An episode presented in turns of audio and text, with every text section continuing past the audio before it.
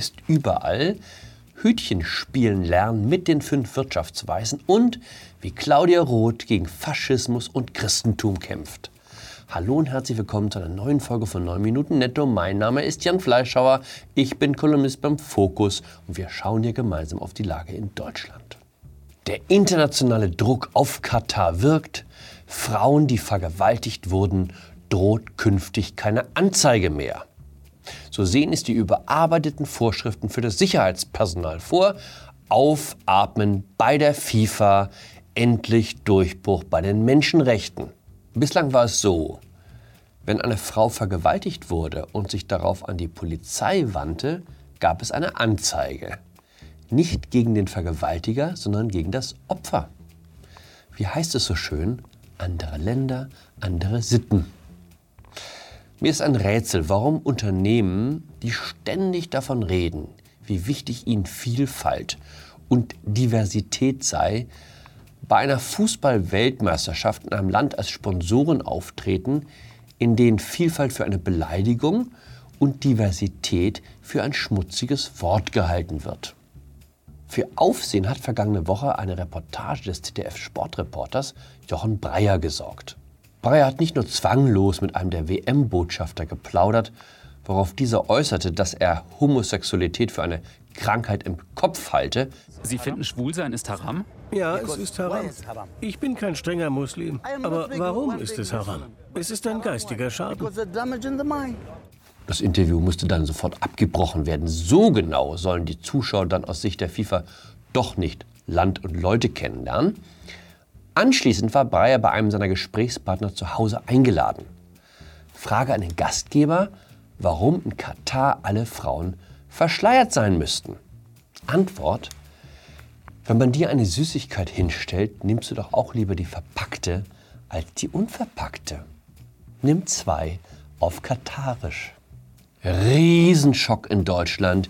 Wie kann man nur so reden? Ist ja entsetzlich.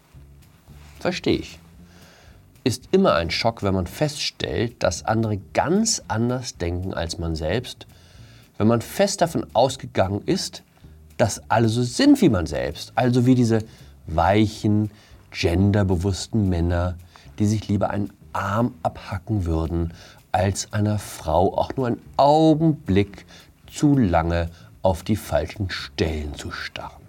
Psst, kleines Geheimnis. Nicht wenige der Männer, die aus Marokko oder Afghanistan oder Syrien zu uns kommen, denken genauso. Es gibt halt an der Grenze keinen Test, ob man so fortschrittlich ist wie die grüne Jugend. Katar ist überall. Wem kann man noch vertrauen? Fragt man die Bürger, sagen sie Günter Jauch, dem Arzt, der Polizei, genau in dieser Reihenfolge. Zu den Institutionen, denen ich darüber hinaus vertraute, zählte bislang auch der Rat der fünf Wirtschaftsweisen. Wenn es eine Institution gibt, auf deren Rat man setzen kann, dann diese, dachte ich. Vor ein paar Tagen hat der Rat sein Jahresgutachten vorgelegt.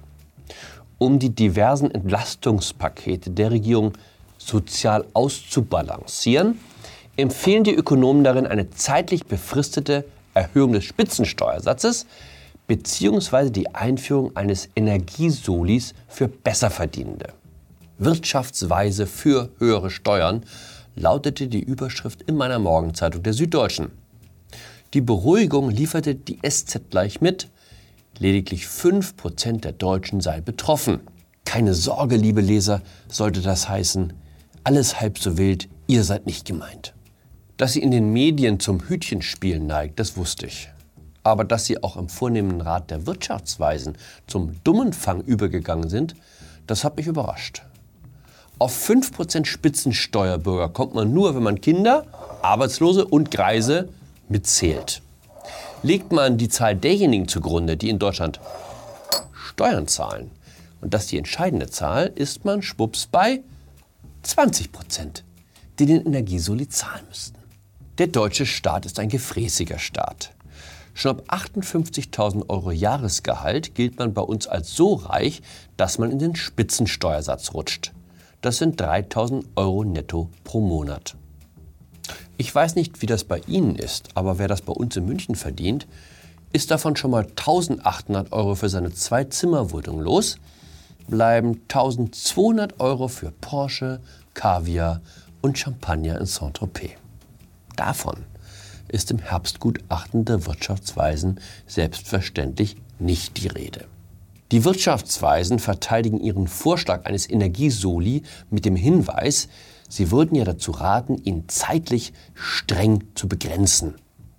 O heilige Einfalt, dachte ich, als ich das las. Erinnern Sie sich noch an den letzten Soli? Der wurde 1991 nach zähem Ring beschlossen, um die neuen Bundesländer aufzupäppeln. Kein Mensch spricht heute mehr von neuen Bundesländern. In vielen westdeutschen Kommunen würde man sich wünschen, die Innenstadt wäre so herausgeputzt wie die im Osten. Aber den Soli gibt's immer noch. 30 Jahre hat es gedauert, bis man sich dazu durchrang, ihn wenigstens für die Normalverdiener abzuschaffen. Für die sogenannten Besserverdiener, die auch jetzt wieder im Fokus stehen, gilt er bis heute. Das ist das Berliner Stadtschloss, das politisch umstrittenste Gebäude Deutschlands. Sieben Jahre Bauzeit, also nur die Hälfte von dem, was sie für den Berliner Flughafen brauchten. Bei der Finanzierung einigermaßen im Plan. Aber es ist halt die Wiedererrichtung eines Prachtbaus der Hohenzollern und damit absolut abzulehnen. Der Kampf hört nie auf. Jetzt geht es gegen die Inschrift, die sich um die Kuppel zieht. Es sind Bibelzitate, wie das im 17. Jahrhundert nun einmal üblich war. Nicht weltoffen genug und deshalb unangemessen, befindet Kulturstaatsministerin Claudia Roth. Es gibt bereits eine Tafel oben auf dem Dach, die Besucher darüber informiert, dass man sich vom Christentum distanziert. Aber das reicht Frau Roth nicht. Sie möchte die Bibelworte an der Kuppel von einem Kunstprojekt jetzt verdecken lassen. Es scheint geradezu ein Naturgesetz zu sein.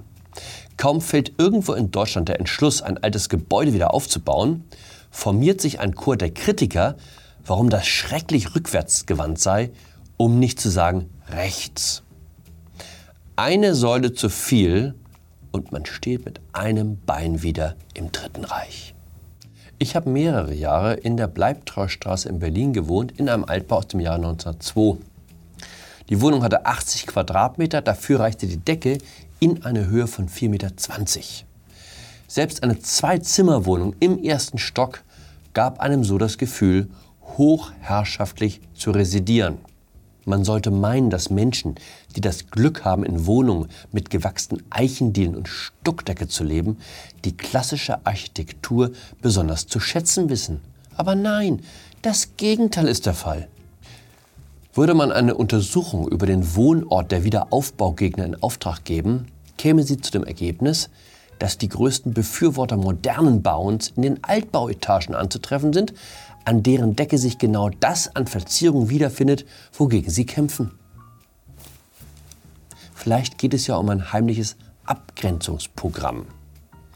Den Plattenbau für das Volk, das Wohnen auf der Belletage, exklusiv für ein Selbst. In dem Sinne, bleiben Sie klassisch, bleiben Sie bescheiden, bleiben Sie mir gewogen. Ihr Jan Fleischhauer.